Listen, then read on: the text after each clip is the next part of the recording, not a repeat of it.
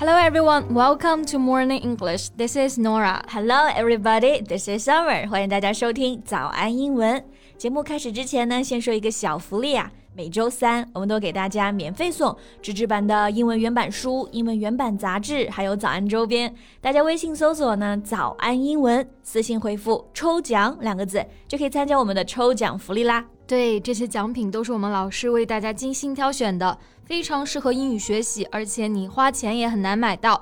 坚持段一本原版书、杂志，或者用好我们的周边，你的英语水平一定会再上一个台阶的。大家快去公众号抽奖吧，祝你好运！嗯，最近有首歌呢，在我大脑里面循环播放了。It kind of stuck. Which song?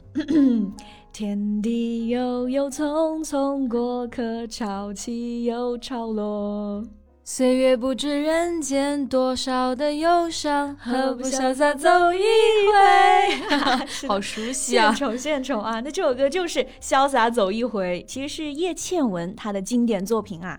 就是因为她呢最近上了一个新综艺叫《生生不息》，所以我就一直又在听她的歌了。嗯，真的非常的经典啊！嗯叶倩文潇洒歌后。And I've seen her performance on that singing show recently, which no doubt brought a wave of nostalgia. 姐，她还在节目上呢，跟她老公林子祥飙歌。是的，她还是一直那么潇洒，潇洒。I think that's a key word in her life. Yeah, but how do you say 潇洒 in English? Mm, that's a good question, because there's no literal translation for that. 英语中应该是没有一个完全可以对应的单词啊，表达潇洒这个意思，对吧？That's right. So let's talk about how to translate in today's podcast. 嗯，今天关于潇洒的内容呢，也都会给大家整理好文字版的笔记，欢迎大家到微信搜索“早安英文”，私信回复“加油”两个字来领取我们的文字版笔记。So, to translate the phrase, we need to get a closer look at its concept. Yeah, and it can mean different things in different contexts. 比如啊，我们说一个人很潇洒，嗯，有时候是说这个人的举止呢特别的大方，一点都不拘束。So first, I would think of this word natural. Yeah, we honor the word natural. As in the natural world, natural resources, natural 就可以表示自然的、天然的，但其实呢，还可以用来形容一个人的举止是非常的自然、大方。Yeah, like you're relaxed and not pretending to be somebody else or something different. 就是很放松、很自然，而且很潇洒的样子。是的，比如说叶倩文唱歌的时候就很潇洒，她在舞台上看上去特别的自然。 She looks so natural on stage, not nervous or restrained. Yeah, restrained. 哎，这个单词也很好用啊。Strain，它意思是拉力呀、压力。那么 restrained 就是被限制的、很克制的。反义词呢是 unrestrained，不被拘束的。那其实就是啊，潇洒的。Yeah, unrestrained meaning not controlled or limited. 比如你过着非常潇洒的生活，I can say you're living an unrestrained life. But if my life were indeed unrestrained, I wouldn't be here doing my job. All right.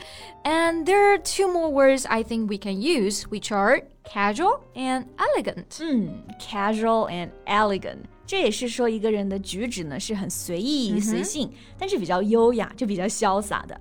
或者我觉得后面如果不用 elegant，只用 casual，也有潇洒这个意思。Yeah, not showing much care or thought, seeming not to be worried. So who do you think is the most casual person in our department? 我们的部门吗？那最潇洒肯定就是这一阵子了。Yeah, she has that casual attitude towards a lot of things. 对很多事情就很潇洒。对，那这个潇洒，我还想到另外一个词，就是英俊潇洒。哎，是的，你脑子里开始想男人了，就是用来形容男生，对吧？英俊潇洒的男人。So which word are you thinking of?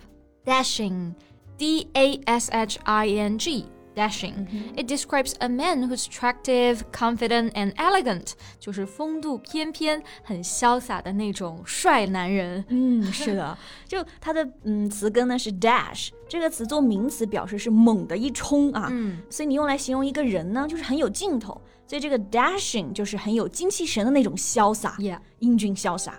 But the word is a bit old-fashioned, isn't it? 嗯，这个词呢，字典里面是说 old-fashioned，不过呢，还是可以听到有人会用到这些词啊。比如说，你哥哥真的特别有型，你就可以说 Your brother is dashing. He's really dashing. 嗯，这个 dashing 也是在说这个人其实是很有自信，对吧 Yeah. So I'm thinking of another expression: confident and at ease.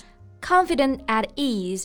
Confident 这个词呢，大家都知道是自信的。嗯，at ease 重点就是后面的这个 ease，可以表示简单、轻松，还有舒适自在的含义。 Yeah, we have a phrase at somebody's ease, meaning relaxed and confident and not nervous or embarrassed. 嗯哼。所以说她很潇洒、很自在，就可以说呢，she's at ease or she's at her ease. 对，那这个单词呢，读音要注意啊，末尾的 s e 它是发的 z 这个音，声带呢是要震动的。ease at ease。而且这个 at ease 还可以表示立正稍息的那个稍息。Yeah，是的。那我们刚刚讲到潇洒嘛，其实都是用到的形容词啊。嗯，其实潇洒也可以做动词。怎么做动词呢？走啊，今天晚上出去潇洒潇洒。啊，是的，是的，还会问，哎，你昨天去哪里潇洒去了呀？对，那这个时候的潇洒翻译成英文就需要用到其他的单词和表达了。For example, in this sentence, he's out on a spree. Yeah, spree 这个单词的拼写呢是 s p r e e，本来的意思是指狂欢，就是痛痛快快的玩。So out on a spree 就是出去潇洒了。 Yeah，像平时六幺八还有双十一的时候啊，我们在购物的时候经常会看到这个单词。